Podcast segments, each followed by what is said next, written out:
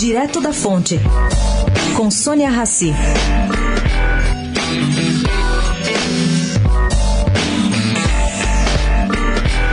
O DEM começa a definir sua estratégia para as eleições estaduais desse ano.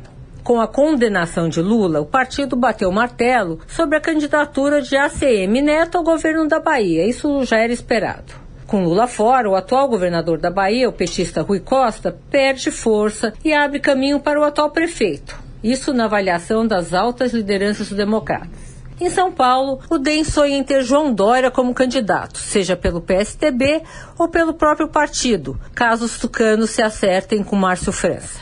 Aliás, o prefeito de São Paulo permanece com as portas abertas também para concorrer ao Palácio do Planalto.